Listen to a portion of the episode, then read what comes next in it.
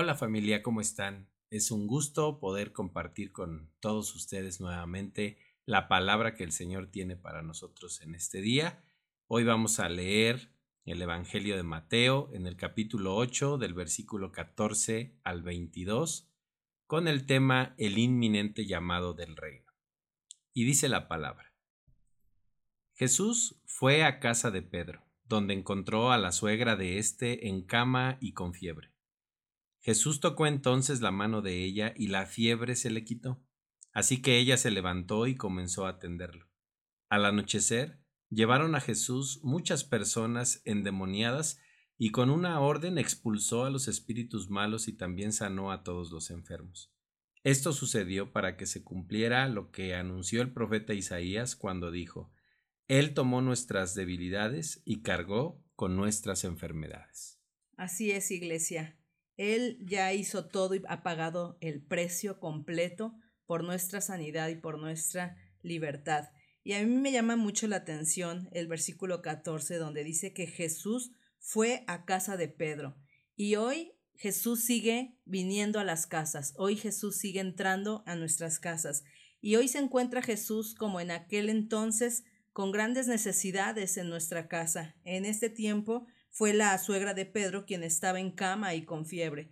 Pero a veces Jesús entra a nuestra casa y puede encontrar también enfermedad o puede encontrarnos con temores, con situaciones en el alma y vemos cómo eh, Jesús siempre está dispuesto a, a suplir las necesidades, sean del tipo que sean. Vemos aquí cómo nadie, nadie fue y le dijo, como en otras ocasiones, este, que le llevaban a los enfermos, que le pedían, que le suplicaban. En esta ocasión Jesús entra en la casa y ve la necesidad y toca, toca a esta mujer y la sana. Y hoy es el Espíritu Santo el que nos toca, toca nuestra mano y toca nuestro corazón, y Él nos sana y Él nos trae libertad.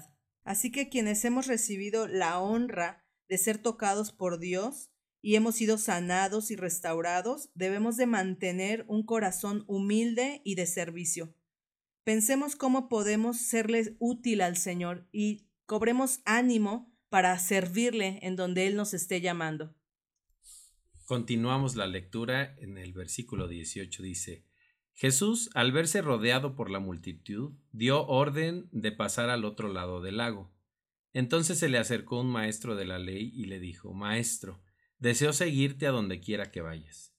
Jesús le contestó, Las zorras tienen cuevas y las aves tienen nidos, pero el Hijo del hombre no tiene dónde recostar cabeza.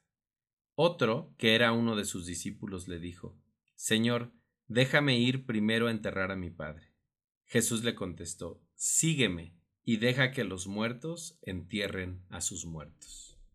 Wow, aquí nos encontramos con dos ejemplos que nos dan tanta enseñanza. Por un lado vemos a un escriba, un experto en la ley, un erudito.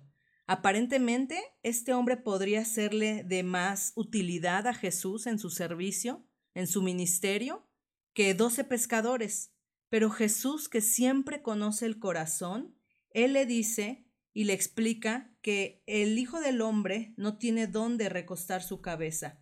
¿Sabes por qué? Porque el camino de un discípulo es un camino de aflicción y nosotros no debemos de ser precipitados para para comprometernos con Dios o para decir que vamos a hacer algo, sino que debemos de estar conscientes de que hay un precio que pagar, que el Señor, el Señor aquí le, le, hace esta mención y también nos habla de otro ejemplo en donde uno que era otro de sus discípulos, este sí ya era discípulo de Jesús, le dice que lo deje, que le dé permiso de ir primero a enterrar a su padre. Y aquí vemos a, un hombre que, que tiene otras prioridades. Y Jesús en este momento le contesta que no. Le dice, sígueme. No le dice, sí, ve y entiérralo, sí, ve y haz todas tus cosas y luego me sigues. Le dice, Jesús le contestó, sígueme. Así es de que hoy el Señor nos hace ese llamado, porque cuando Cristo nos llama, somos movidos por la fuerza de ese llamamiento, no por, lo, no por nuestras promesas que hagamos, sino por el llamado que Él nos hace a nosotros.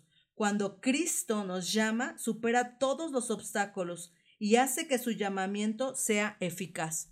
Así que, iglesia, El Señor nos ha llamado por nombre, el Señor nos está llamando en estos tiempos a que le sigamos, a que le busquemos, a que le adoremos, a que le conozcamos más. Les animamos a que no se desconecten y a que sigamos buscando en la palabra de Dios lo que Él nos quiere mostrar. Que Dios les bendiga, iglesia. Nos escuchamos en la próxima.